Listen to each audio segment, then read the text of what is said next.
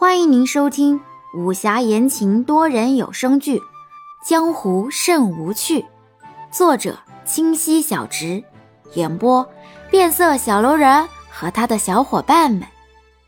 第七十集。一路上，边营街尚有一丝清醒，便如实诉来。于是众人也渐渐明了这其中缘故。如边营街所言。那不知何处来的黑衣人，在毒害他们之后，会三不五时选几个族人练成死士。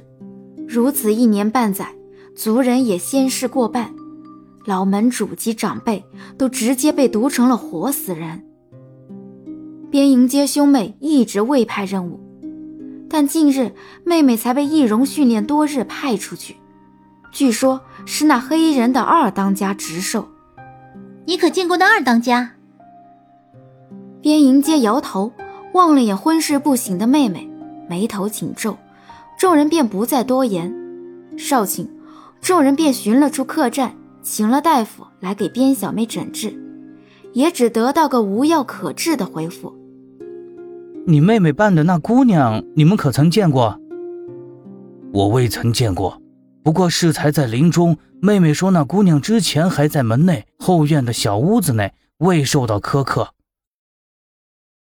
众人终于放下心来，杨焕突然笑了一声：“哼，不知边疆门因何故卷入此纷争之中。”此话问的半讥半讽，让人听了颇不是滋味众人都看向边迎接，边迎接苦笑了一声，对杨焕众人深深一鞠躬：“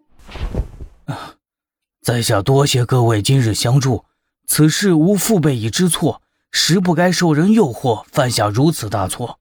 如今我族人已受到惩罚，还望各位莫要赶尽杀绝。想起前爵那满身的伤痕，广兴兰心里气愤，冷哼一声：“哼，反噬了才道人莫要追究，当初做什么去了？如今说再多也是无济于事，甚至会显得矫情无能。”此事的确是我族人贪心不足，才遭到报应，而我与舍妹也只有两日便会彻底昏迷不醒，现也只有尽我所能，助各位寻到那姑娘，祝各位万事顺意。此话一出，众人皆惊愕不已。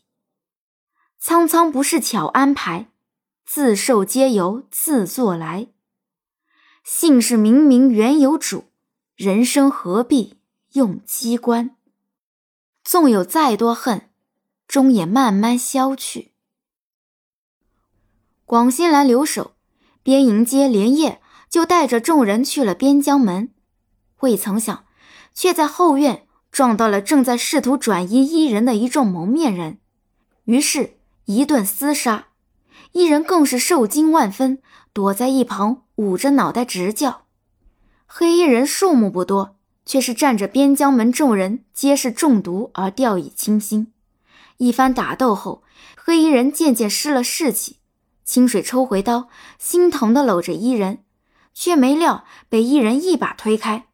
清水不解，还待上前，就听伊人大声喊道：“我们仨！”